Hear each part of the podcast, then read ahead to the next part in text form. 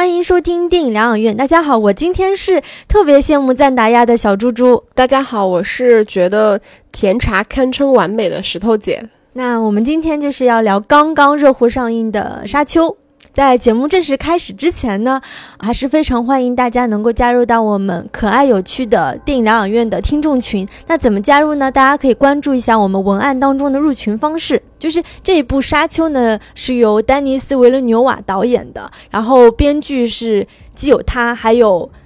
乔斯派茨，乔斯派茨也是很多科幻片的编剧，比如说像《普罗米修斯》啊，《奇异博士》《太空之旅》《新木乃伊》。嗯，那主演有我们非常喜欢的甜茶蒂莫西·柴勒梅德，他的母亲黎贝卡·弗格森也是我们那个很熟悉的《碟中谍》系列，就是五六的女主角。还有雷托的爸爸，就是那个 非常英俊也看上去非常贵族的奥斯卡·伊萨克饰演的。以及呃，感觉现在已经变成什么标准电影脸，赞达亚小姐，对，赞达亚就是让很多女生都羡慕嫉妒恨的。还有我们非常喜欢的海王杰森·莫玛饰演的邓肯，还有包括像乔什·布洛林啊、哈维尔·巴登啊，还有就是这里面就是我感觉他的角色有点被被黑的张震岳医生，嗯，对，这这部片子的主演真的是星光熠熠，嗯。因为《沙丘》其实是在十月二十二号刚刚正式上映嘛，这部片子其实是姗姗来迟，因为它最早的时候在去年十二月份其实就已经说有这个风声说要上映，后来一度推迟到了今年上半年的时候，我们也听到了风声，然后到下半年的时候，先是定档到了九月，现在又推迟到了十月，所以我能感受到的氛围就是大家对于这片子真的非常的期待。而且也很久没有看到，就是在影迷心中就是一部这么有热度的片子。今天因为我们也就是去参加了一个观影团的活动嘛，然后就是现场就是所有影迷就是。抱着这种朝圣的心态，然后举起就是那个呃沙丘的海报跟沙丘的这些周边合影的时候，就仿佛回到当年，就是好像看那个《阿凡达》的时候，大家的那种狂热的心态。因为弗兰克·赫伯特的这个原著小说《沙丘》其实就是一本非常经典的科幻小说。那这部片子。曾经在上世纪六十年代的时候，当时是一举拿下了星云奖和雨果奖，也是就是历史上首部同时拿到这两个奖项的作品，就是也一直被就是说什么，比如像美国的 NPR 或者是英国的 BBC 列入说一生必读的书单。然后其实这这部小说在影史当中是经历过好几次的改编的，但大家一直认为说这部小说其实是非常难以被改编的。然后，但除了我们今天聊到的维伦纽瓦的这个版本，其实在这个之前，其实还有一个比较有名的版本，其实是大卫林奇在一九八四年那个版本。我们今天也可以简单去聊一下，无论是这部电影本身，还是说这个小说，或者是说它跟前面几部作品的一个对比，我觉得相对来说都是比较庞杂的一个话题。那这部《沙丘》的原著小说，它其实一共有六本，它每一本都超级超级厚。然后我们今天看到的就是维伦纽瓦的这个版本，它基本上。是改编他第一部就是《沙丘》最有名的，对的，《沙丘》这一部。那我们先先简单跟大家讲一下，说我们这期节目大概会聊的什么部分吧。第一个就是我们知道这部电影其实在内地是有二 D 和三 D 两个版本的，然后小猪猪应该是都看了，也可以让他跟我们分享一下，说这两个版本到底是否有什么区别，或者三 D 真真的是否只是一个骗钱的噱头。然后第二个部分的话，就是因为小猪猪也看了这个原著小说，也可以分享一下说这这部电影。跟那个原著小说中间的一个差别点，然后我们也可以简单去聊一下，说之前林奇的那个版本跟我们今天看到牛蛙的这个版本它的一些异同点。最后，其实我们也可以再聊一下，就是按照我们我们常规的，我们会聊一下这部电影的一个优缺点。那就是小猪猪，其实虽然电影刚上映，但因为你已经看了两个版本了，可以跟我们简单聊一下这两个版本二 D 和三 D 的一个区别吗？这个片子我没有想到，就是它二 D 和三 D 的版本，在它上映之前，就是大家很多网友做了那种对比图，不知道有没有看。看到就是把那个三 D 黑的一塌糊涂，基本上就是感觉三 D 是又灰暗，然后色调不清晰，然后感觉还很模糊的版本。但实际上我真的是恰好三 D 和二 D 都看了，二 D 看的是 IMAX 版本，那三 D 其实我也看的是一个剧目的版本。我比较下来就是能看二 D 就不要看三 D，真的是就是亮度色度会差很多。就是因为当然我们知道三 D 肯定会比二 D 就是亮度上会暗一些嘛。然后这部片子特别明显的就是那种颗粒感，因为我们知道沙丘它很多场戏其实是那种沙漠，有那种风沙那种沙子的感觉，基本上三 D 我是没有看到那感觉。所以今天我看二 D 的时候我就有点震惊，就是我没有意识到它其实画面的那种颗粒感会这么重，三 D 是感觉不出来的。所以二 D 的质感真的会好很多很多，嗯。对，因为其实我还真的没想到，就是我们看三 D 的时候，相当于变相的去磨灭了一些我们在看二 D 时候那种来自于整个画面质感本身的那种颗粒感。嗯，然后呃，那你会觉得说这两个版本的区别是，也是跟影院本身的这个硬件设施其实是有一定关系？因为我们其实今天就是我们在上海看的是环映，就是大融城的那个店，因为它确实是上海，哪怕是是在上海，它整个 IMAX 也是一个天花板级别，就是它的视听效果实在是太好了。你会觉得说也跟这个影院本身的硬件有关系？如果说大家差不多水平，比如说如果有一个影院它本身硬件条件更好，然后但是它放的 3D 版本，是否也可以去选择呢？我觉得跟硬件关系应该是比较大。我觉得关系是比较大，尤其是我们今天看那个 IMAX 二 D 环映，它的音效特别好。因为电影大家看就知道，就关于那个姐妹会嘛，其实就是保罗的母子，他们俩有一种就是特异功能，他们能用那种音控的那种声音说话。所以当就是我看 IMAX 二 D 的那个版本的时候，那个音效出来的时候，我真的是有被吓到，就是他们这种通过声音来控制人，但是。看普通的就是三 D 版本，或者是音效没有这么好的听的话，你是感受不到这种震慑力。我们知道，就是因为这部电影的配乐非常有名，就汉斯季默配的，所以整部电影就是那种配乐其实会非常非常吃重，在很多场空镜或者是保罗他自己的就是回忆或者是梦境当中，我们就大量的使用了那种配乐。那只有当你坐在一个音效环境特别好的时候，你会被这种。就是你知道，我有的时候听这个配乐的时候，我是全身起鸡皮疙瘩的那种那种感受。那我看那个三 D 那个版本的时候，完全没有鸡皮疙瘩。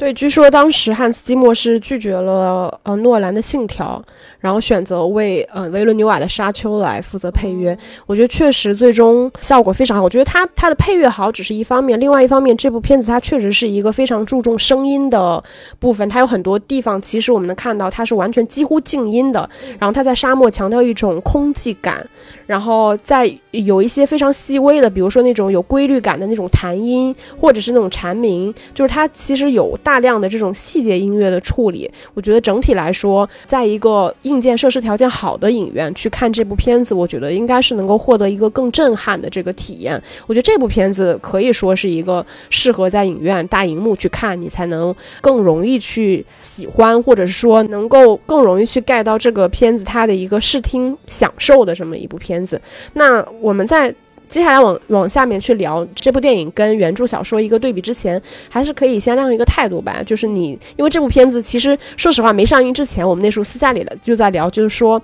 这部片子它一定是一个口碑参半的呃片子，因为其实维伦纽瓦之前比较为我们大陆的。影迷所熟悉的片子，除了《边境杀手》之外，其实真正更有名气的是他前一部科幻作品《降临》。然后那部作品，其实说实话，当时上映的时候也是口碑参半，就是大家觉得说这部片子好像整个的节奏，或者是说它呈现出来的内容不是那么的科幻，或者说不是那么为大家所喜欢。但是另外一波人喜欢的时候，又真的很喜欢。所以其实，在《沙丘》没上映之前啊，包括之前你维伦纽瓦还有一部《银翼杀手二零四九》嘛，对那部片子可能更是就是口。碑可能甚至不是毁誉参半，可能大家口碑相对来说会没有那么好，因为它毕竟有一个珠玉在前。那像这次《沙丘》其实也是面临同样的状况，一个是它有一个大 IP 的小说在前，然后又有大卫林奇，包括就是很有名的那部纪录片佐杜洛夫斯基的《沙丘》，就是那部对等等这些作品珠玉在前，所以这部电影我觉得在上映之前还是承受了很大的这个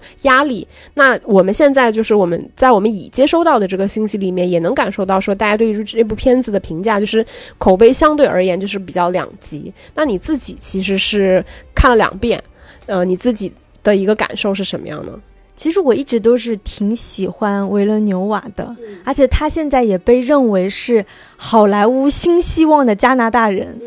所以我从那个降临我自己感受啊，我觉得他是维伦纽瓦是应该是比较受原著粉欢迎的导演。我不知道其他的原著粉是不是这样想，因为从我是从那个《银翼杀手二零四九》到那个《降临你一生的故事》，再到这一本《沙丘》，他对就是原著小说改编到影视化当中，我觉得他最牛的就是他的视觉做的特别好，嗯就是我觉得是超乎想象的好，嗯。那我不知道石头姐就是。你看完之后，如果用一句话来形容你的。感受的话是什么样子？先不说，我觉得这部片子我自己觉得就是是好还是坏吧。我自己一个比较大的感受是，我到看到这部片子，其实我真的是第一次感受到维伦纽瓦在拍科幻片里面跟好莱坞其他导演的一个很大的区别。因为说实话，其实维伦纽瓦的片子我几乎全看过，就是我可以这么说，就是在他还没有很出名的时候，其实我就已经在追他的片子了。然后，所以我算是一路看过他的片子，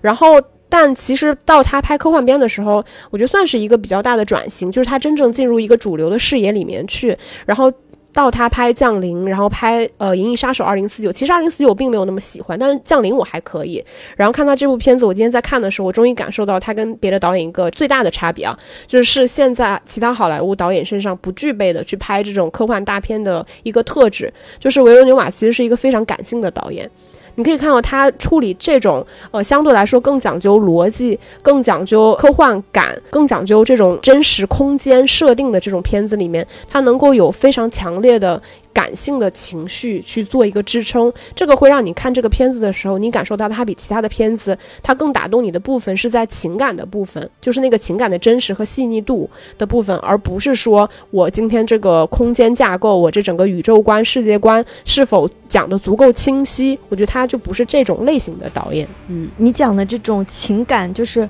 我感觉他是很有信念感的导演，因为他花很多时间去。铺陈这种情感的递进，这一点我觉得是蛮难得的，因为我知道他，比如说他接这样大的项目，我听说这个片子的成本有一点六五亿美元，就可想象这这么大的一个大制作。那如果其他的好莱坞导演去拍，我也不是说黑其他导演，但我觉得一定会比他拍的更有野心，或者是在剧作上，或者是无论是说结构上，我一定是可以拍的更有戏剧化一些。但我觉得维伦纽瓦他就是有这种信念感，说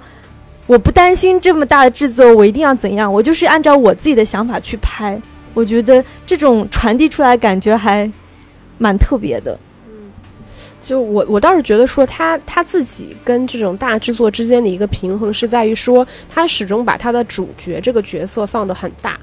就是他永远强调他的主角这个人物他自己所有的感知力。我觉得是非常讲求这种东西的。那我们关于这部片子的细节，我们后面再聊。我们还是可以先聊一些这部电影。我觉得旁边就是一些边边围的这些信息。那最开始我们其实还是回归到说，今天维伦纽瓦的这部《沙丘》跟一九六五年弗兰克·赫伯特的那本《沙丘》它的一个对比大概是什么样的？然后我可以简单给大家说一下，就是其实《沙丘》这部这部小说是弗兰克·赫伯特的《沙丘》系列第一部。然后它其实，在六五年到八五年之间一共是拍了六部围绕着沙丘这个 IP 展开的整个小说的，相相当于是他自己沙丘宇宙，然后包括沙丘、沙丘救世主、沙丘之子、沙丘神皇、沙丘异教徒和沙丘牧师会这六部。而且他最初就是为什么想到要写沙丘，其实是因为就是上世纪五十年代的时候。美国的农业部为了阻止流沙淹没高速公路，就是美国人当时已经特别有那种环境保护的意识了。然后当时在那个俄勒冈滨海地区，就是有这样的一个沙丘，沙丘上竟然种植出了那种棘草，所以当时他其实是在那个地区考察，他当时只是为了。杂志写一篇这样就是偏向于说环境保护的一个文章，结果就是萌生出了他整个沙丘宇宙那么大的一个构想。那我们现在就是可以简单比较一下他的第一部沙丘跟这一部电影之间的一些异同吧。其实因为原著小说很惭愧，我没有完全看完。它有三卷，我基本上是看到第二卷结束，也就是差不多这部电影结束的时候，基本上是完美同步。所以后面呢，我想剧透也剧透不了。其实这个故事还挺复杂的，因为它它是围绕着四个星球之间的一种星际的斗争。我们知道，整个星球其实是由现任的皇帝萨丹四世来统治的。那他围绕这个帝国军团，他们专门在萨多卡星球，他养了就是萨多卡的军团。然后这个故事最初的起因就是原本统治厄拉克斯的哈克南人被皇帝下令撤走。转而由卡拉丹的厄崔迪人接手这个厄拉克斯这个星球，所以才有了整个一系列的故事嘛。在小猪猪正式讲这个小说的故事之前，我觉得可以简单去聊一下电影它目前在讲的一个故事吧。其实它本质上还是一个星际之间的故事，大家可以自动套入一些星球大战的这个故事背景。主要星球其实四颗星球，然后四颗星球当中有一个皇帝，相当于皇帝是管着是三颗星球，然后其中一颗星球呢，其实就是这整个四个星球里面最底层的一个大沙漠，就是我们今天故事发生的主阵地，其实叫厄拉克斯。然后这个地方它在一片沙漠之上。就是其实是有一种当时非常牛的资源，叫香料。这个香料为什么这么牛呢？是因为它既能够供当时所谓的这个星际去航行，然后作为一种燃料，然后包括小猪猪前面提到的，就是这个贝尼杰瑟里特这个姐妹会，他们其实是这个组织呢，是一个纯女子的组织。他们有某些特长，就是他们其实能够通过一种所谓的音音来控制人心，就是你听不到。不是我的我说的话，但是你能够受我的这种所谓精神控制，那这种精神控制其实也是需要所谓香料的这个支撑。然后这个整个故事之外呢，我觉得其实它是一个有所谓政治的这个斗争在里边，也就是这个皇帝萨丹四世其实联络了那个哈克南，就是其实是一个邪恶的反派的这个族群，就说你们从这个厄拉克斯撤回来，然后我们把那个现在名声已经非常旺的这个厄崔迪家族派过去，然后让他们在那个星球里面，其实这是。皇皇帝搞的一个阴谋，对，让这两个大家族在那个星球上面去内战，然后内耗完了之后，他能够坐坐收渔翁之利。然后在这个整个大的故事背景之下呢，其实就有我们今天的一个男主角，就是甜茶饰演的这个保罗厄崔迪，对他其实就是厄崔迪公爵的一个儿子，然后也相当于就是天赋异禀、天降神权，就是他生来就会要承担着一个所谓的使命，就是就是当然啊，这个电影并没有。讲的非常全，但是我觉得大家可能也不要太介意说我们今天剧透，因为毕竟就是《沙丘》这本很经典的小说，你想看，其实你随时都可以看翻出来看，所以我们这期可能就。不会太顾及这个部分。那其实，呃，甜茶饰演的这个保罗，他就是来到这个星球之后，相当于是联合了这个星球最底层的这些人民，然后完成了一场这样的所谓反抗。当然，就是维伦纽瓦这部片子其实并没有讲到整个反抗的过程，它更多的是集中在就是保罗这个角色，他从有这件事情就是要迁到厄拉克斯这个星球，到他自己完成一个所谓直面命运成长的这个转折点，其实相当于是这个小说一半的差不。都是这个故事，嗯，那我不知道，就是呃，因为维伦纽瓦的这个小说，它确实里面会有一些非常全新的设定，确实它有很多元素会给我一定的混淆，因为维伦纽瓦本身就是一个很喜欢去拍宗教，然后很喜欢去拍所谓妊娠，然后所谓救赎，然后这种包括这种有点像循环往复的这种结构，那我不太清楚说在小说里面是否这些关键的信息它都是有所保留的，我觉得。这部电影好看，跟它原著小说的这些设定非常有关。刚刚石头姐有提到，就关于这个姐妹会，她们有种特殊功能，就是通过声音来控制嘛。那原著小说当中是完全跟电影当中一样，而且就是它也强调，就是这种声音控制的能力你是需要训练的，而且你的音调一旦不对，我们看到里面就是很多场戏，就是因为保罗。对他还不是很熟悉使用，所以就是经常会遇到他发出那个声音，结果就是不能。对人产生这种精神控制力嘛，它是需要练习的。嗯，还有就是电影当中我们好多次看到，就是他们会按一下他们手臂上戴的一个像护腕一样的东西，一按他全身上就会发出那个蓝色的光芒，对吧？其实那个就是那个防护盾。那原著小说当中也是这样，就是属于，但是原著小说当中其实并没有说这个防护盾就是产生效果的时候是什么样，失去效果的是什么样。所以我觉得他用那个蓝色和红色这种视觉化的东西去。去显示这个防护盾的那种开关，或者是否遭受到迫害，我觉得是做视觉化做的特别好的地方。然后还有一场戏就是。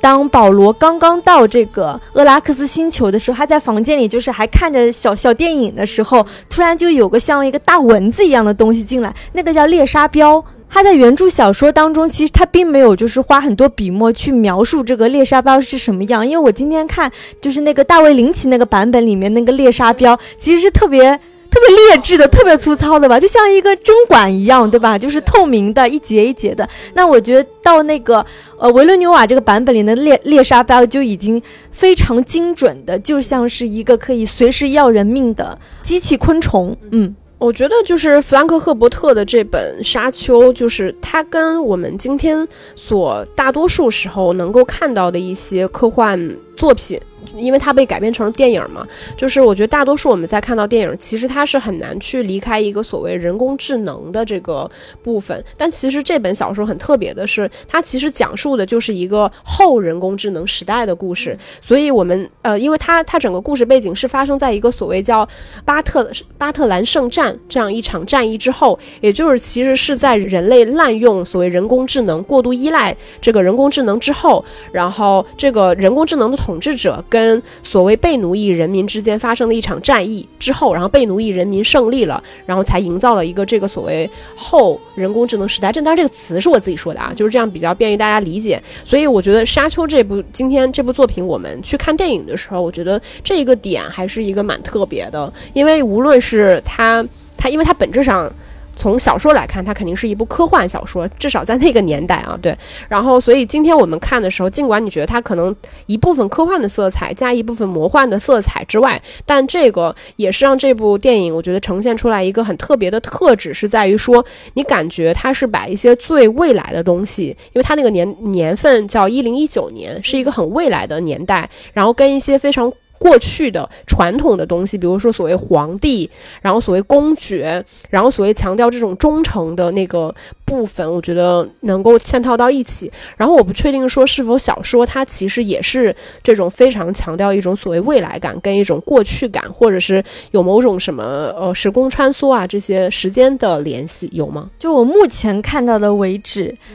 他并没有强调时间和空间，我相信在后面几部当中是会有讲到的。但是石头姐刚提到那个感受，也是我我看完电影之后，我会觉得它是一种未来版的中世纪王子复仇的故事，对吧？就是他把那种，因为整部电影或者他整部小说，它有一种非常强烈的这种歌剧式的悲剧性的力量，就是哈姆雷特的感觉，对吧？但它又是嵌套了，因为它有星际旅行，它有这种。现代的这些，包括它的那个所谓像航空母舰的，包括扑翼机啊，就扑翼机的设定，我也觉得特别好，因为它在小说当中它叫扑翼机，它并不是说他们坐上那个叫飞机，所以就是当你看到小说当中扑翼机，其实你对它没有什么概念，我以为就是一个直升机一样的东西，但其实我们在电影当中看到，它就像一个蜻蜓一样，它不同的那个两边各有。各有三个臂嘛，对吧？它就不断的通过扑上去，所以才感觉哦，原来这就叫扑翼机。所以这个视觉真的是做的很好。嗯，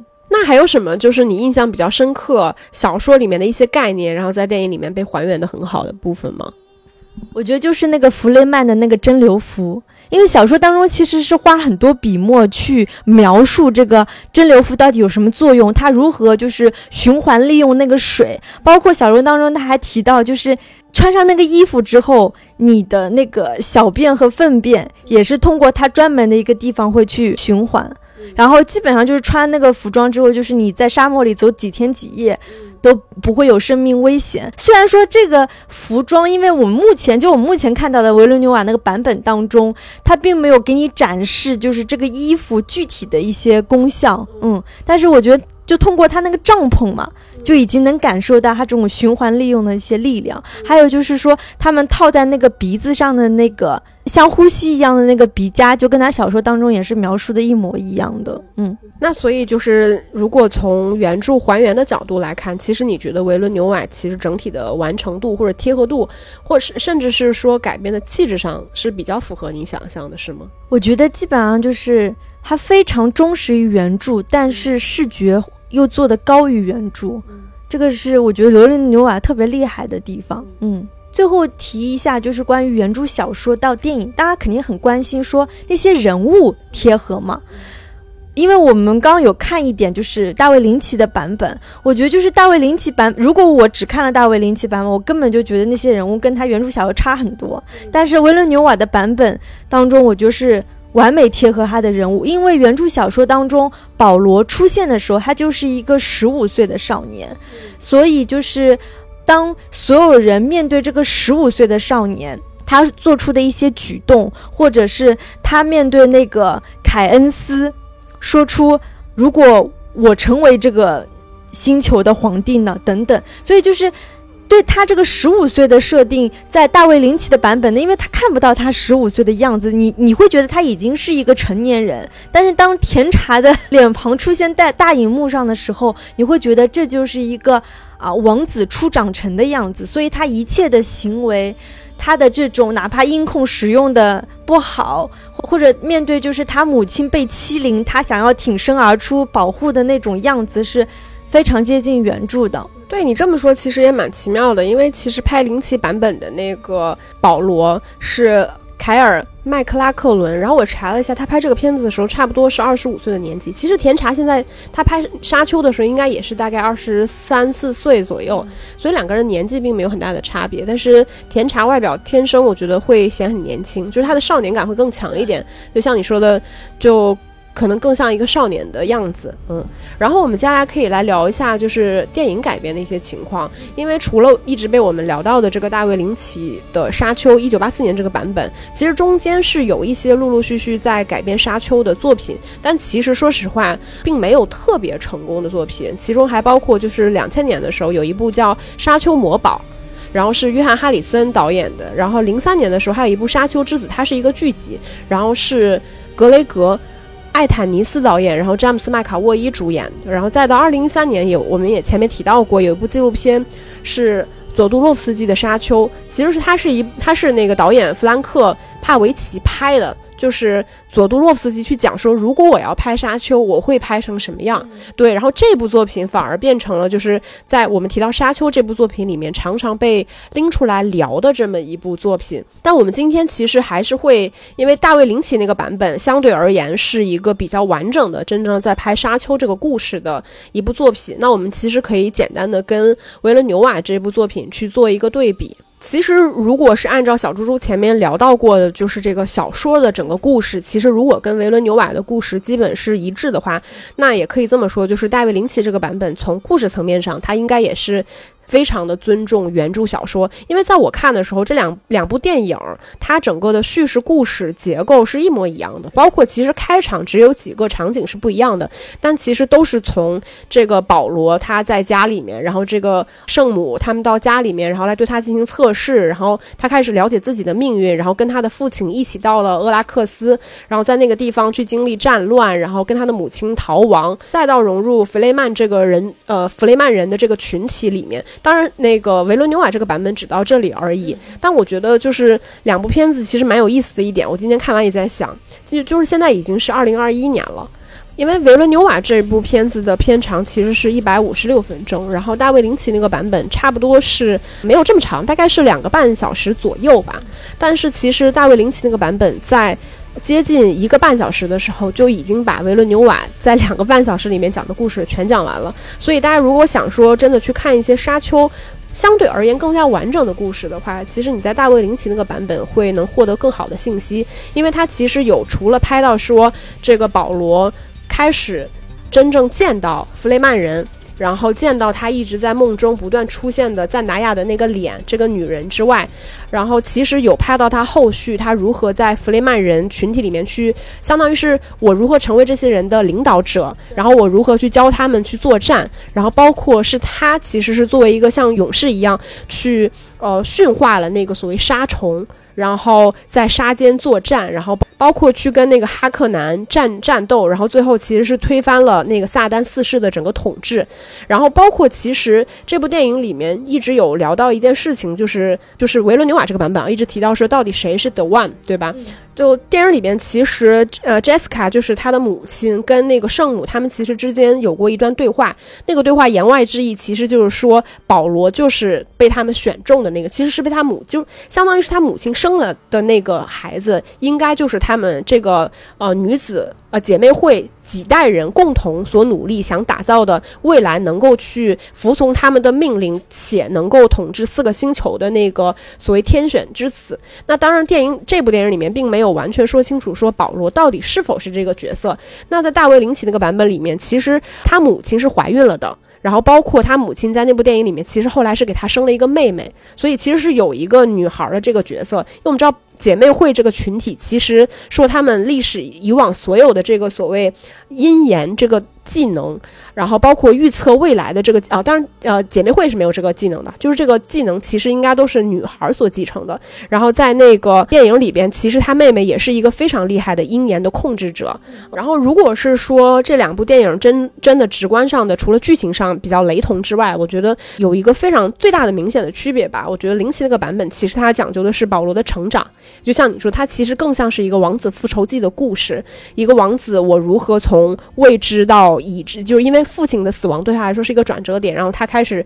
不断的成长为一个男人，然后遇到自己的爱情，进而完成了一个复仇。然后在零七那个版本最终结尾的时候，其实他就被证明他就是那样一个天选之子。然后大雨降在了厄拉克斯这个地方，相当于神迹出现，印证了他就是那个王。但是其实呃，鲁维罗纽瓦这个版本，我觉得他更讲究的其实是一个保罗的觉醒。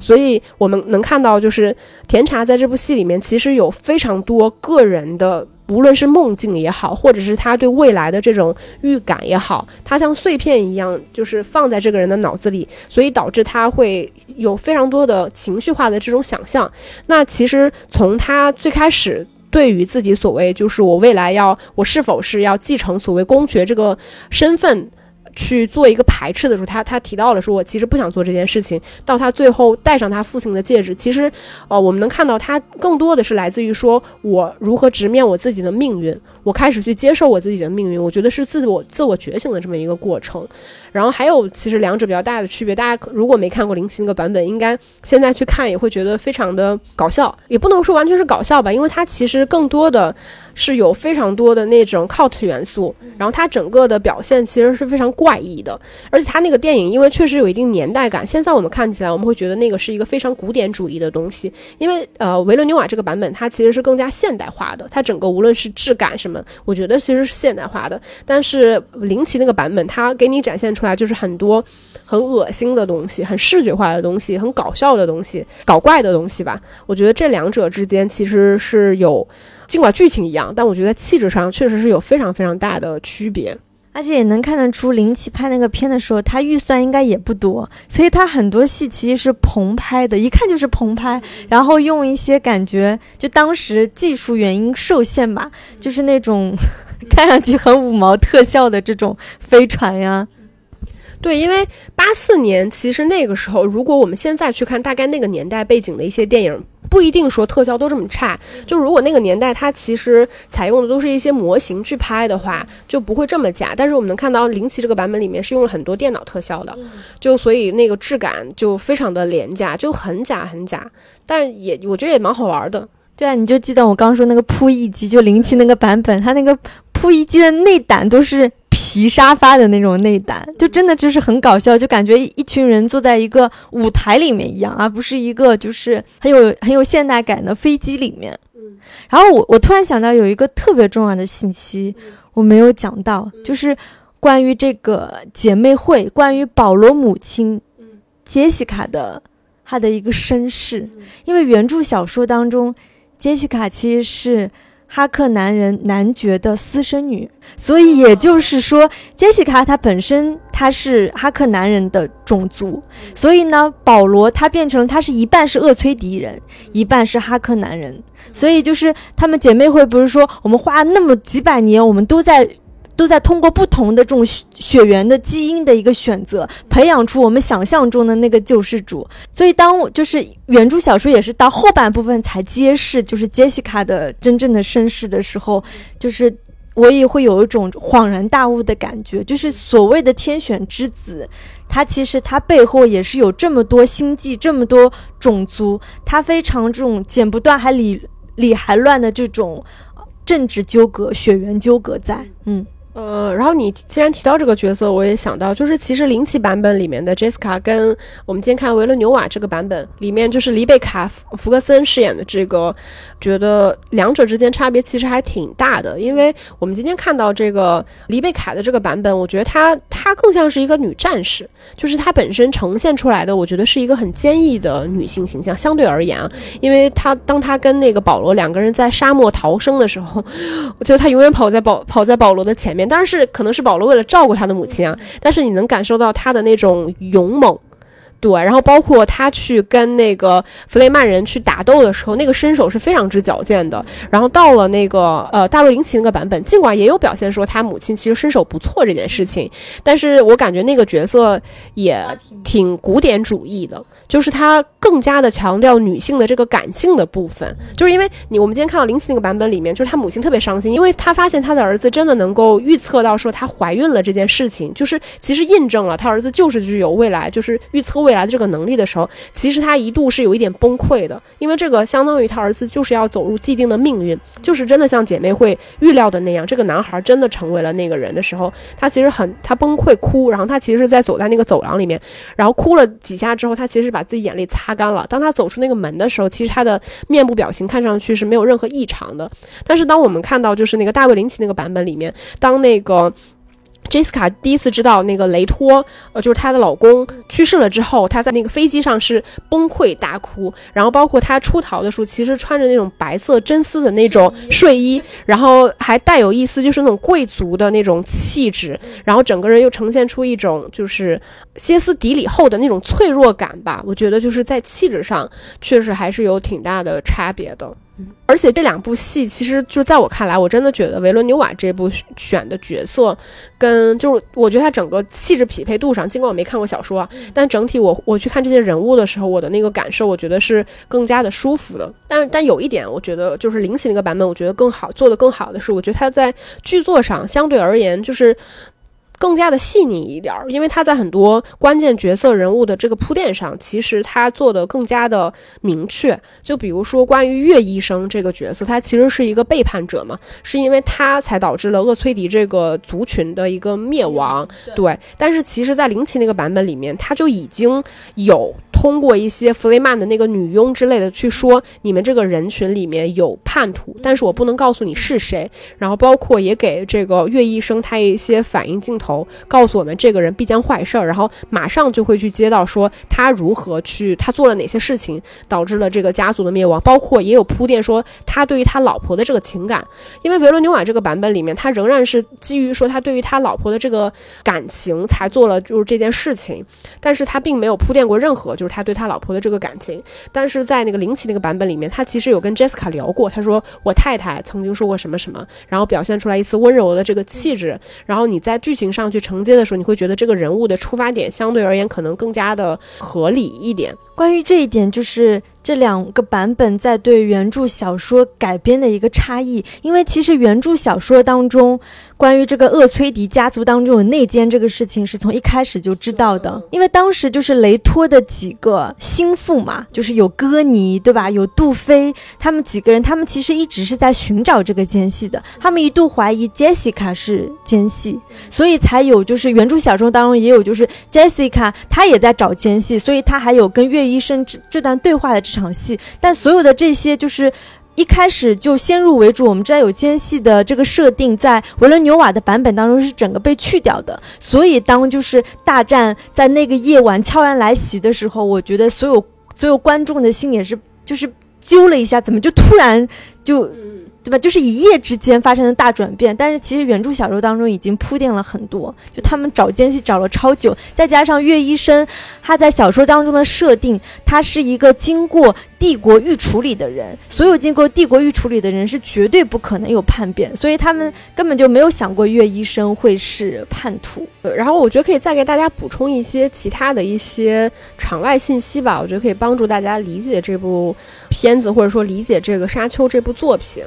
就是第一个就是我们记得男主角其实他叫保罗，叫 Paul。其实这个跟英文里面的 poor 是很像的，就是寓意其实就是这个人的命运是非常可怜的，就他就是一个命运非常悲惨的人。尽管说这部电影看上去现在是在塑造他是一个什么样的一个角色，但是因为他其实毕竟是基于弗兰克的那个整个沙丘这个概念的设定，然后包括其实他的父亲叫雷托，然后其实。保这部电影肯定没演到，就是保罗的孩子其实叫雷托二世。其实雷托就是英文的，就是他有影射那个 little 的意思，其实就指这个人他的命运，就是他其实是非常渺小的，他就是渺小的一个人。然后包括厄崔迪这个家族，就是厄崔迪这个词其实是跟。那个古希腊里面有，古希腊神话里面有一个家族叫阿特柔斯，其实英文是比较像的。这个家族的命运其实是非常悲惨的，包括家族后代是骨肉相残，是古希腊比较有名的这么一个悲剧故事，也是暗示着说这个家族它整个的命运是非常悲惨的。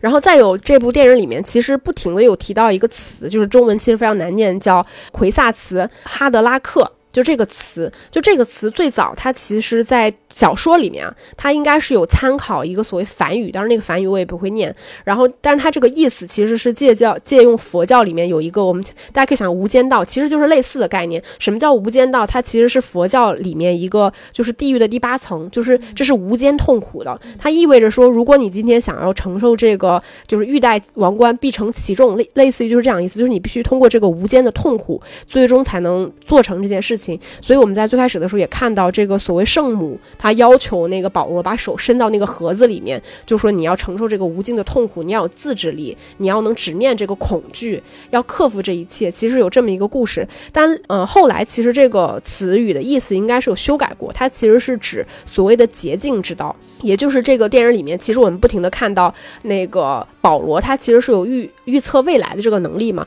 但其实在小说里面，这个我不是非常的确定啊，就是如果大家觉得我说的有问题，可以在下面留言。就是其实是保罗的儿子未来的命运其实也并不好，相当于他儿子其实是以托梦的方式告诉了保罗说你未来的命运是什么，你的宿命是什么。所以看上去其实是一个预测未来，其实是未来的人在告诉你说你的信息是什么。所以在这部电影其实刚开始在黑幕的时候，他也有提示我们一句信息，他说其实所有的信息是来自于所谓的梦境，那这个梦境其实既是未来的一个信息，其实也是来。自于你对未来。获知的一个信息，还有一个信息就是这个，其实是我在看这部片子的时候有一个困惑，我们可以讨论一下。因为在林奇那个版本里面，他有聊到所谓水源这件事情，就是其实你在了厄拉克斯这个地方，其实水源是非常重要的。所以他有表现说，当大多数的部队到了这个地方之后，有一段类似于像训话一样的方式，告诉说你们如何在这个地方珍视这个水源，如何使用水源。那我们看到这部电影里面，就是当那个弗雷曼人凯恩斯就是救了他们之后，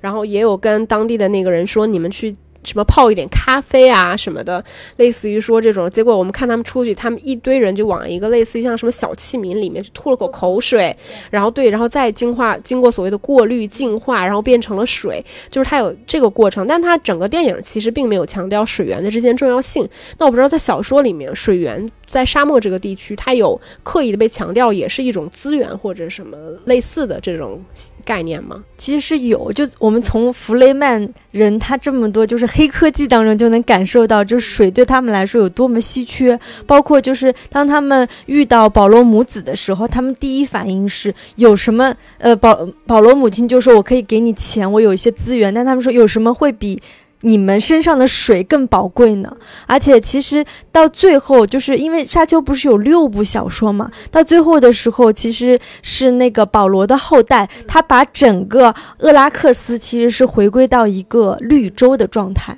其实他们所有的那个水都是在那个沙漠底下，所以才会有那个生态学家也是这个裁判，就是凯恩斯说，很多很多年前就他们其实是想。打算就是把这个沙漠全部抽空了，把水重见天日嘛。结果就因为大家发现了香料，所以才决定就是奴役这个星球。嗯，好，那在在我们聊那个优点优缺点之前，我就再再提一句吧，就是林奇那个版本里面其实有强调他们所谓的这个。阴言的重要性。就是最终，就是你知道，就大家都会阴言，比如说你也会，我也会，我们两个都能对别人进行进行控制的情况下，如果我们两个同时对对对方进行精神控制，我们谁能赢？所以它其实有一个所谓阴言的这个呃级别，或者是你掌握这门技能的这个程度的问题。然后，所以在那个电影里面，保罗最后相当于他的权利是通过什么方式去解决？大家可以想象，有点像是《X 战警》里面的那个 Professor X 的那种，就 X 教授的那种，他对别人的精神控制。是最牛的层次，就是如果我想让你死，你马上就会死。我让就是你就就到了这种牛的程度，所以那个姐妹会什么的，其实当时的那个教母根本都已经不是他的对手。他最终其实是掌握了鹰眼这个技能的最高的一个大 boss。对，是有这么一件事情。然后，但在这部电影里面，我觉得可能也是因为它更像是一个序章一样的东西，所以它并没有这些可能会在它未来的这个剧情里面去做铺垫。但是这部戏里面，我觉得它更像是他初学这门所谓英言这个东西，刚刚开始像学习一门语言一样，还用的不是很标准。那我们现在就是因为铺垫了很多，就是关于这部电影和这部小说的。帮助大家去理解，因为我觉得可解读的空间特别多。毕竟它是一部史诗级的小说和史诗级的电影。我们看出维伦纽瓦就是。他之所以电影结束在这里，很明显他就是要拍类似于三部曲这样的作品。我觉得这部电影就是非常大的优点。刚刚我们已经讲了很多，就是关于他从原著小说改编到电影的视觉化的处理。那其中不得不提的就是他这种 BDO 的呈现，因为科幻迷肯定对这个词很熟悉，就是那个 Big Dumb Object 巨大沉默物体。我觉得它这里面就是他们星际旅行的时候会要穿越一个特别长的一个像像飞船一样的东西，从飞船里面再一个一个冒出来不同的小的那种飞船，包括当他们这种大的飞船降落在这个星球上的时候，就是 BDO 产生的这种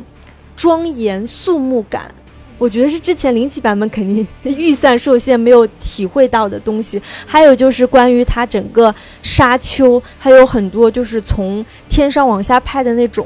航空的那些。空景，包括它杀虫的这种视觉化的体现，就是你小说当中也知道，它是一个可以长达三四百米的物体，而且当它张开嘴巴的时候，到后面我们看见就是他们用啊杀虫牙齿做的那个匕首嘛，叫金牙匕。这个呃，我觉得杀虫都不算巨大沉默物体了，人家都是巨大活动物体。我觉得这种就是你人类，因为这部电影当中，其实它的那个视觉对比是很明显的。你可以看出它的那种飞船，还是说沙虫，还是说沙漠，它的整个城市构造，跟你小小的人之间的那种对比，就是所谓的那种科幻片，不一定都是要那种高科幻，或者是非常幻炫的那种武器。它通过这种 BDO 和普通人类渺小的对比，我觉得营造出一种。属于维伦纽瓦科幻感的这种庄严和肃穆，是我很喜欢的地方。因为这部电影对我来说，我觉得杀虫可能是一个败笔，因为你能看得出来，它这个里边杀虫的这个设计，其实跟当年他拍《降临》里面那个七只桶是类似的。它其实是通过这种巨大沉默物体，是在制造一种所谓的悬念感。所以在前面的时候，它可能会以所谓的这种侧影，或者是一种，你像那个七只桶当时是有那种声音嘛，你记得吧？然后像这部片子里面，它其实是通过在沙漠里面去穿梭，让你感受到它能够带起了巨大的这种沙尘感，然后包括能够瞬间去。吞没那个所谓就是筛选香料的那个机器，对。然后我为什么会觉得它是失败的呢？就是因为我们能看到它在相对来说比较靠前的位置，大概五十分钟左右，它其实就拍到了啊，应该不止五十分钟，一个小时出头吧。然后他在拍那个沙虫第一次出场的时候，其实已经几乎就是拍了那个沙虫正面张开大嘴，然后里面细细密密的那个牙齿。对，其实按理来说，它后面当展示杀虫全貌的时候，你应该要给大家一个。我觉得更出人意料的冲击感，我觉得这个杀虫的魅力才得以存在，或者说它的意义到底是什么？我觉得要有一个更多层面的。一个印证，但是其实，在呃电影快结尾，我们看到那个保罗第一次跟沙虫第一次正对面对面的时候，他其实展现的还是那个巨大的牙齿。除此之外，其实并没有什么其他的更加能够触动人心的东西。因为电影里面其实是留了一点点悬念的。那个时候，雷曼人说是因为我通过这个所谓的弹音。把那个沙虫引走了，对吧？但其实当下到底为什么沙虫会走？我觉得这个可能在后面的剧情里面我们再去再看，我觉得它都不一定，就是它有可能确实是一种，因为后面的剧情是有那个保罗去驯服这个沙虫，成为一个类似于像沙虫骑士一样的东西，那然后。反正就是在那个位置，我觉得他给观众的东西还停留在他跟前面第一次展现杀虫巨血盆大口的时候没什么差别的东西。这个部分我觉得它不是特别的有效。然后，但我们还是回到这部电影的一个优点，我觉得这个电影对我来说一个真的很大的优点，前面也提到过了。我觉得就是维伦纽瓦，他是把他自己独特的一些个人气质跟这部电影去做了一个很好的融合。就你看，无论是二零四九里面那种带着淡淡忧愁的那种赛博朋克时代的那个。个故事还是降临里面，就是一个母亲对于自己的孩子以及这个外星生物语言的这种结合，然后再到说沙丘里面这个保罗他自己个人对于预测未来自我命运的这么一个反思而言，我觉得都能看到，就是维伦纽瓦把他自己强大的这种感性的东西放在这个里面。所以你你看到这些电影的时候，因为他过多的琢磨于说这个人物他自我的一个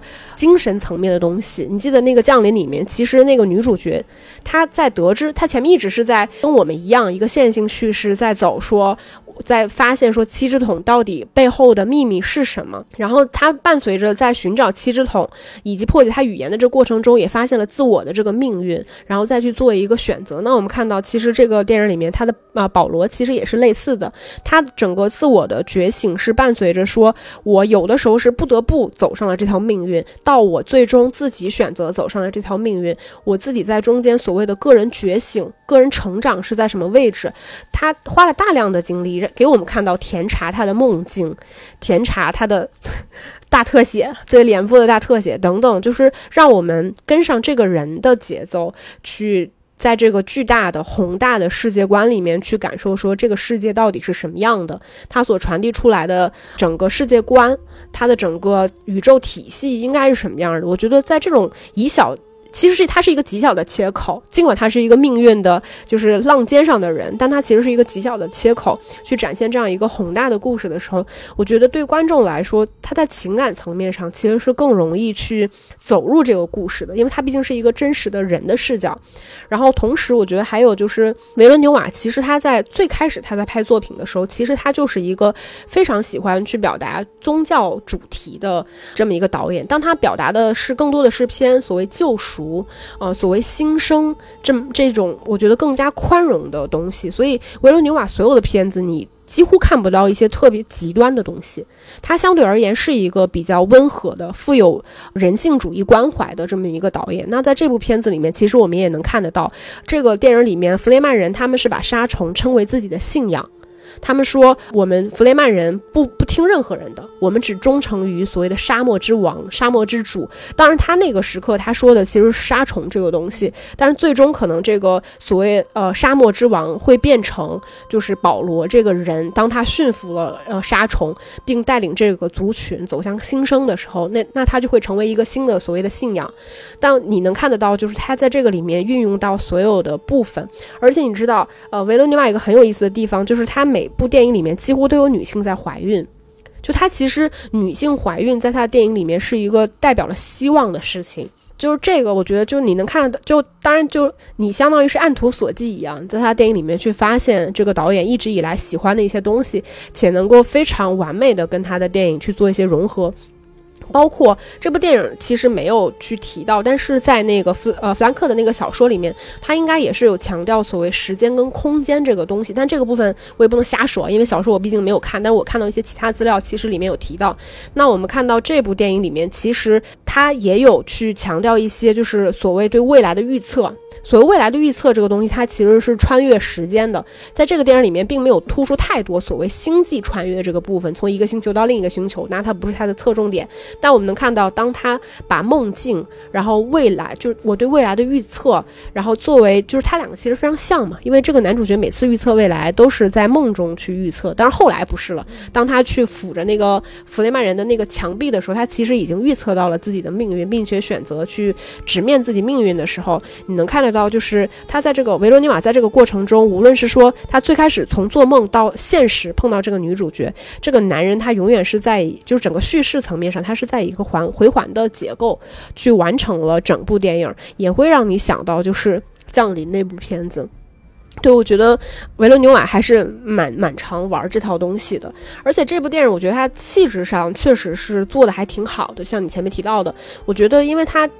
它其实呈现的是，它有强调，就是厄崔迪这个家族，它整个尽管它很悲剧性啊，它强调这种悲剧性的同时，其实它有强调这个家族，我觉得很高贵的那一面，就像贵族，它一直有强调这一面。所以甜茶整个的气质就是一看就是有钱人，就是我觉得甜茶这个气质真的太明显了，就是一看就是有钱人家的儿子，无论他是一个富少爷，还是说一个贵公子，还是一个所谓公爵的儿子，就是他都能够完美的让你。相信他就是这个角色，包括他一出场的时候，他其实是一个瘦瘦的那个样子。但是当他穿上一个很正式的衣服，然后出现在他母亲和父亲周围的时候，你就马上相信这个就是一个气质气贵气逼人的贵公子。这个少年绝对跟其他人不一样。其实你会很容易相信这个东西。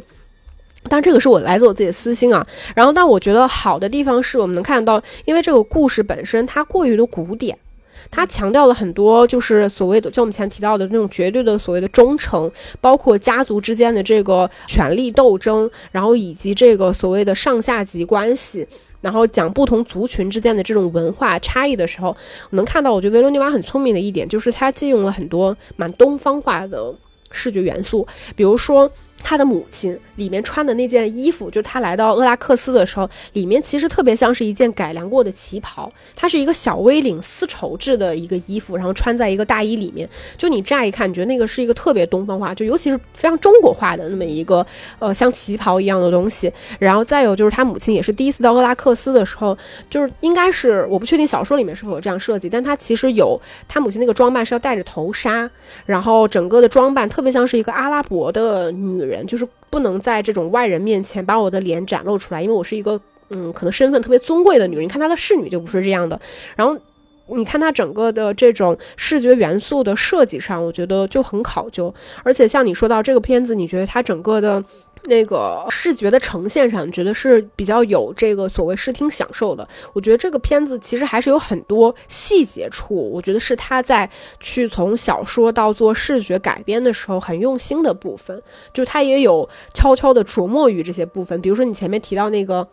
扑翼机对扑翼机，对你那个扑翼机，它做的那个样子真的非常像蜻蜓，因为它连玻璃做成的都是那种橙黄色的那种玻璃，你乍一看就特别像是一个大蜻蜓，前面有两个大眼睛，就它很符合就是厄拉克斯这个地方感觉很落后的这种气息，但它又是一种非常未来的东西。嗯，我觉得就是这些视觉化的部分，感觉整体还是挺考究的。就无论是那种巨大庞大的那种宇宙空间体，然后降临到这个星球上面，然后那种武器既有非常未来的武器，又有像匕首这种非常远古的武器，就是他把这些很气质矛盾的东西，在这个电影里面，我觉得整体捏合的是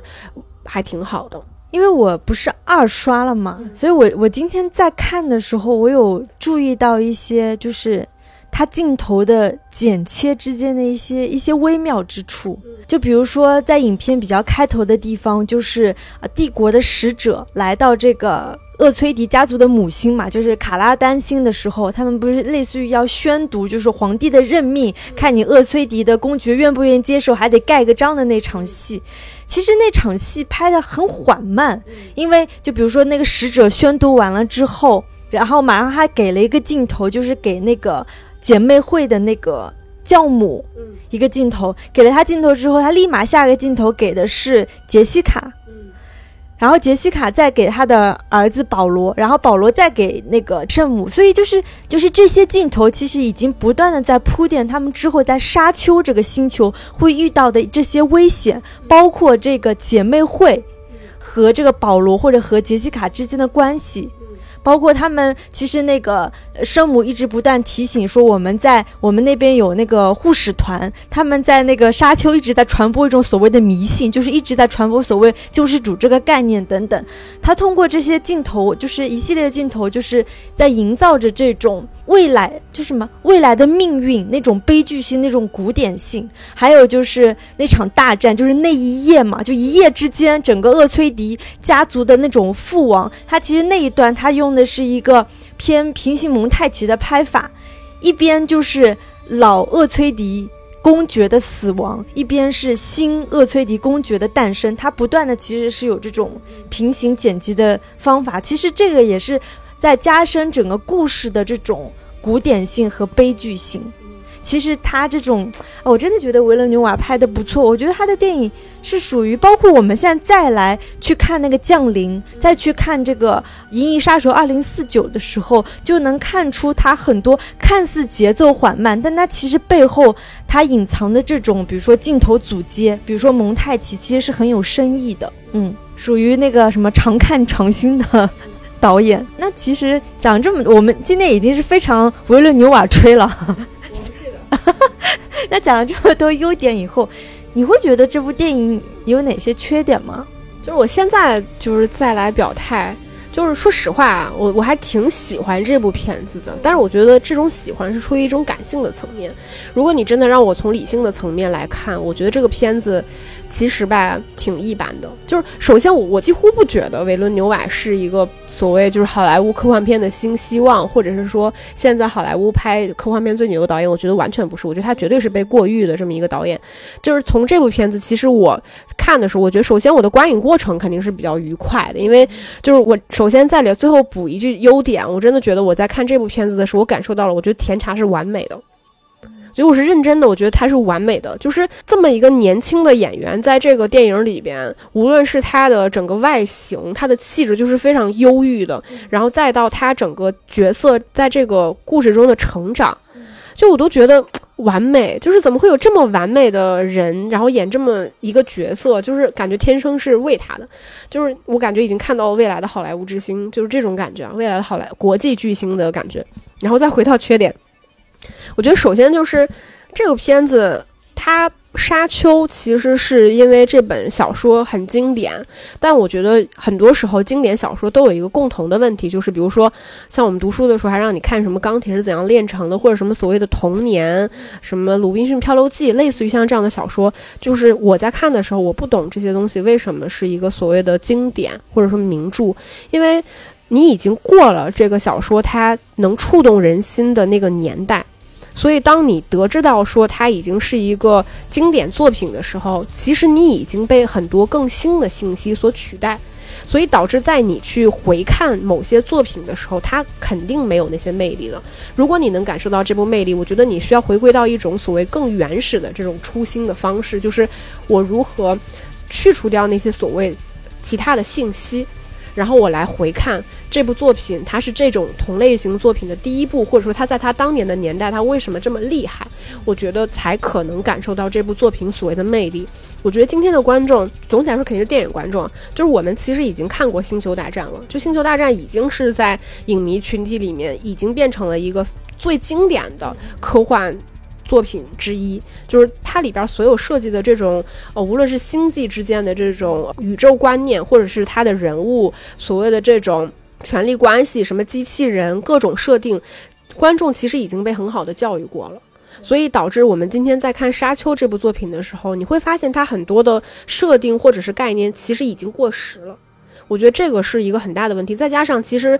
这部片子它。呃，主要的场景其实是在沙丘这个地方，厄拉克斯这个地方，它是围绕着呃沙漠这片地方去呃延展的这么一个所谓的科幻故事。在这个之前，已经有《疯狂的麦克斯四》这部电影了，因为那部电影实在是太好了，所以导致我今天在看沙丘的时候，我无法不把这两部作品做一个对比。但是，当你发现你如果一旦把这两部作品做一个对比的时候，你心里的那个落差感是很强的。真的，我只能强迫我自己回归到维伦纽瓦这个设计的他的宇宙观里面去，因为你想，《疯狂的麦克斯四》是一部多么酷的电影，能够把重金属，然后在沙漠这个地方，大家对于所谓水源的这个极度缺失感造成的这个所谓人心的异变，然后关于女性生育权的这个争夺以及女性的反抗，就是那个是一部太酷的电影了，就是在沙漠这个地方的一部科幻片。所以，当我们看到这部片子的时候，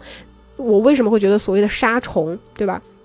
所谓的什么香料，在这片土地上，就除了那个 IMAX 大荧幕上能给我制造出来的那种观影享受之外，我会觉得在沙漠这个地方没有发生一些更加神秘新奇的故事能够吸引到我。这个我觉得是一个极大的问题。就是我觉得观众已经被教育的太好了，所以看到一些就是这样一部号称是史诗级的科幻大片，一个全新的宇宙观，然后一部经典作品改编，而且维伦纽瓦确实是非常有野心的情况下，我觉得我会有很大的落差感。我觉得就是这部片子简单来说，我觉得他拍的就是既故弄玄虚又很简单。你没有觉得他永远在故弄玄虚吗？他永远把一些就是比如说他故弄玄虚的部分，当然是甜茶对未来的预测，就是这种预测到底什么时间会发生。比如说还有一些似是而非的部分，比如说我们看到它里面甜茶预测未来的时候，既有他跟那个赞达亚，就是叫切尼两个人相爱，就似乎要接吻的那个部分，又有切尼捅了他一刀的那个部分，然后包括切尼会拿着那个沾满了血的匕首走在沙漠的边缘，就是当然我后话我是。知道了这个事情是怎么回事，但是当时我看的时候，我就觉得这些信息对观众来说密度实在太低了，就是它不足以支撑说你两个多小时一直在这给我故弄玄虚。其实这个故事非常之简单，尽管我们前面铺垫了很多所谓这个电影它的一些基本的概念设置，那是因为《沙丘》这部小说它的故事背景就是这么这么一堆。就像你今天看《星球大战》，你刚来看，你也是需要理解里面基本的一些设定、一些人物规则。对吧？这个就是一个蛮大的部分，而且我觉得，就是今天维伦纽瓦想把《沙丘》打造成一部所谓的《沙丘三三部曲》，或者是一个全新的，像当年我们看《魔戒》一样那么牛逼的一个作品，它其实不应该是以这个知识密度来传达。我觉得它的密度实在太低了，我就说，我今天甚至没想到大卫林奇一个半小时就能拍的片子，因为那部片子节奏已经很缓慢了。维罗纽瓦要拍两个半小时，其实他完全没有必要这么做。我觉得你既然是在改编的时候，我觉得是可以加入很多新的信息，把剧情推进的更快。当然，这个都是我自己马后炮啊，大家就是随便听听就可以了。就是我是觉得说，你应该给观众呈呈现更多的在这个世界里面一些新奇的东西，能够快速的抓住观众的一些新奇感。去理解你的设定，就是这也是我们说他自己个人气质，就是我极端强调，嗯，这个主角感性啊，然后这种情绪觉醒、情感觉醒、自我选择的这个部分，跟整个大的呃世界观、宇宙观，包括你整个故事设定之间的这个平衡，就是你的游戏规则是否讲得足够清楚，以及你的游戏规则对观众来说是否足够新鲜。我觉得是很重要的一个部分，在沙丘，我觉得概念已经有点落伍的情况下，你在这个时代去讲这个故事的时候，绝绝对不仅仅是说你去还原这个故事的一些真实性，你给观众呈现一个非常当代性的故事，让观众相信说啊，这么一个古典的又有未来气质的又有原又原始的，然后又是贵族的这些，就对观众来说就够了。我觉得远远不够的，嗯，这是我自己觉得一些缺点吧。你不是这个什么沙丘吹吗？来吹回来。不过你刚刚讲的，就是我看我第二遍看电影的时候，就是我一直在想，因为它呈现了很多就是将来。保罗和契尼会发生的事情，然后我当时就在想，他会不会为第二部已经套拍了一些东西？因为我们知道，类似像《指环王》啊，什么，他们都是属于套拍的。不然你这么大的一个史诗的故事，你一部里面不是讲不完吗？就尤其是结尾的，我第一遍看结尾的时候我说啊，就这么结束了。虽然已经两个半小时，但是感觉故事才刚刚开始。结果我后来今天一查，他根本就没有套拍，而且他。所谓要不要拍第二部，现在都没有定论，因为听说那个传奇影业会看这次的票房来决定，所以我我现在就是比较会担心，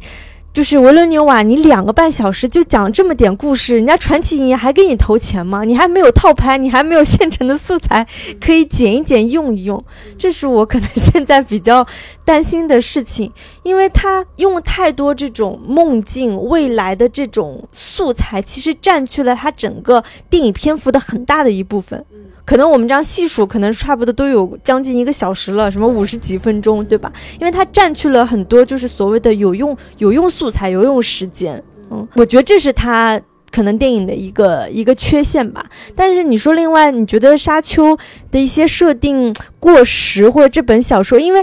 如果是科幻迷的话，除了说看沙丘，另外一部就是。沙呃，另外一部科幻巨著就是《银河帝国》，因为我前一阵也看《银河帝国》，说实话，我看《银河帝国》就有一点点看不下去。但我看《沙丘》原著小说的时候，我就是连续看了两百多页。我我觉得原《沙丘》原著小说的魅力是可以经过时间的洗涤，而且它的信息是不过时的。所以我觉得，呃，维伦纽瓦在选择再去重拍《沙丘》有。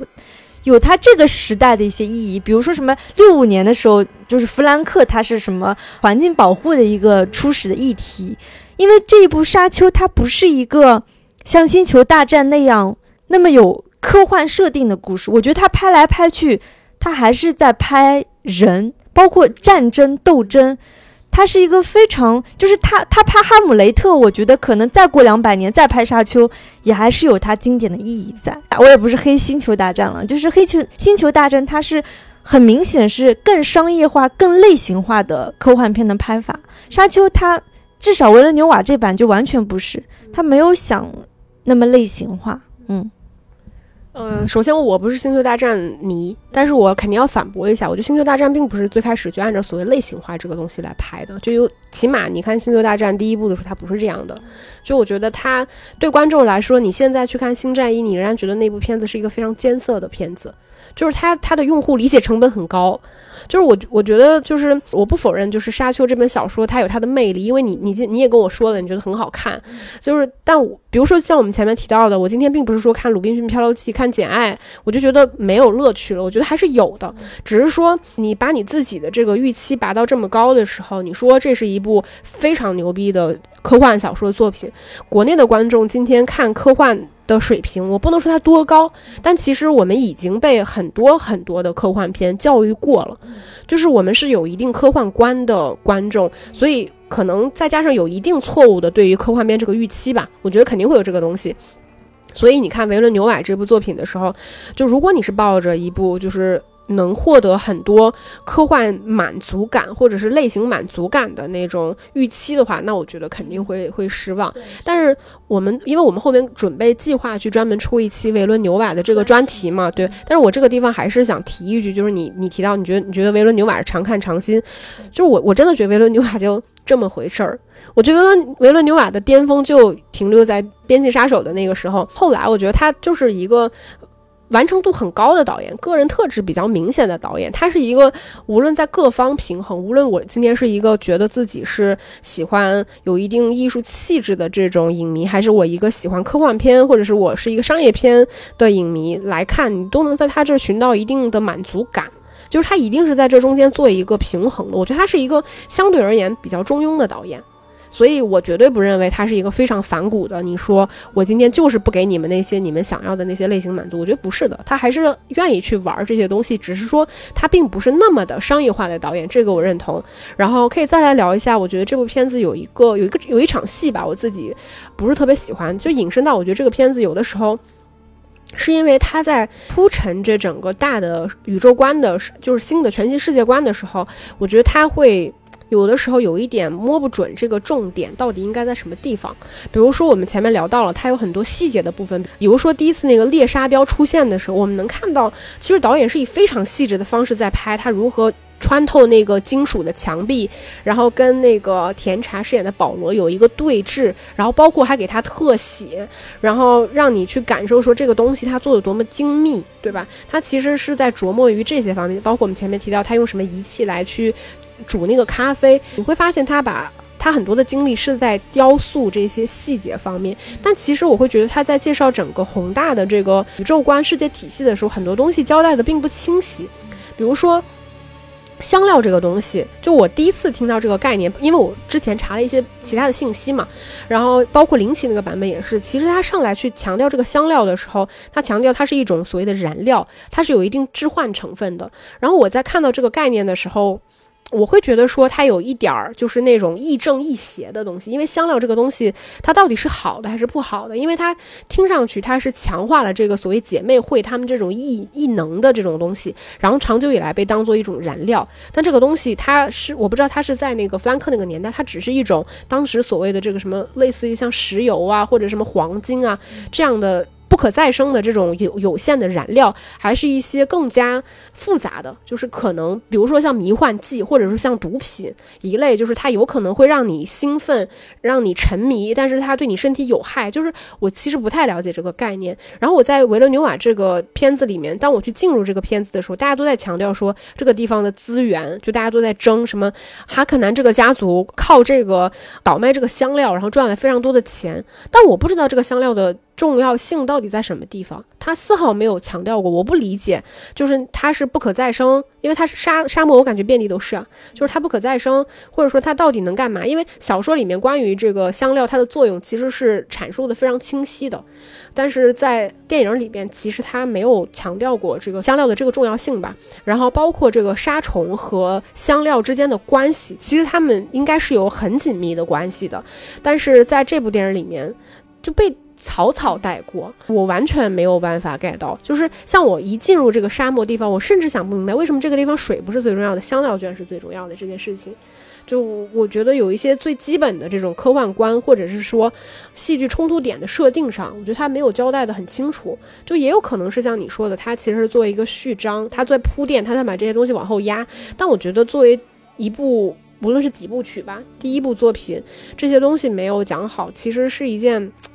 就是我看起来我会觉得抓心挠肝的部分，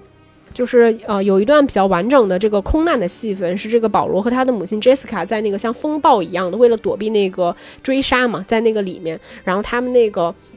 他们那个扑翼机就是在里面无法逃离的时候，然后保罗在那个地方相当于有了一个所谓的自我成长，就是那段戏我真的觉得莫名其妙，就是它的篇幅太长。就是长到我不理解，因为这个片子在前面的时候，它并没有给观众一些阶段性的类型满足。比如说，当你你感觉它好像有某些危险或者什么东西要降临的时候，它其实都没有，它反而在那一刻会弱化。比如说，你记得在那个之前，保罗和他的母亲被凯恩斯教授就是救走的时候，然后当时那个萨多卡。他们那个军队其实是有来围剿追杀他们，然后我觉得他那一刻做了一个非常去类型化的处理，就是他前面用音效铺垫了一下危险似乎要降临，包括保罗也有一定的预感，但是在下一刻他其实用一个全静音的方式拍这个沙漠，然后是那个萨多卡的那些军队的士兵从天而降，其实那是一个非常反类型化的做法，因为观众在那一刻所有的紧张感全都被消解掉了。我们能看到维伦纽瓦在整个电影大多数的篇幅，他其实都在做这种处理。这个会导致他永远在，就我说的回到那个词，他就是在故弄玄虚，他永远把情绪铺垫在那儿之后，再把这个情绪给你消散掉，然后推到那之后再消散掉，他一直是这样做的，所以导致说甜茶当他们那个逃难的时候，那个算是一场追追杀戏嘛。在那一刻，我就突然不理解，说，那你没有任何危险的情况下，你去强推这样一场戏，然后让甜茶在这一刻又又通过他所谓的这个预测未来的能力，在那一刻直面自己的恐惧，就显得非常之没有必要。就是因为那个空难，它其实是一种非常类型化的拍摄手法，在沙漠里面，你知道空难拍我如何在这个地方逃生，它其实堆积的是一种紧张的情绪。但是那在那一刻我看的时候，不仅它很长，而且我还觉得甜茶似乎像睡着了一样，就是他通过一种我把这个发动机关掉，我把这个帽口罩一戴上，然后我双手一放，就以一副放弃的姿态，然后来获得一种新生的时候，我我真的觉得很草率。就是我又又有一种，就是又被他长篇幅故弄玄虚糊弄了一下的那种感觉，所以这个片子就是一直让我在这种情绪里面去堆积，让我觉得它的节奏就变得有一点诡异。因为小说当中肯定不像电影当中，它会有什么，就是什么像类似于闪回，然后你的未来。小说当中，它更多的就像你头脑中的另外一个人打上那黑色的小字在跟你说话，所以它可能我觉得也是故事改编的问题，就它改编的时候，它怎么去处理这种。另外一个来自未来的保罗，或者是保罗的儿子，这个我们不得知。就在对他说话那那几行黑色小字的时候，他需要有这些篇幅或者是素材去消化的时候，他就变成了这种所谓的模棱两可。嗯，我觉得这是他故事改编的问问题吧。嗯，那我们今天真的讲了超多，就是我们好像很少这么细致的去。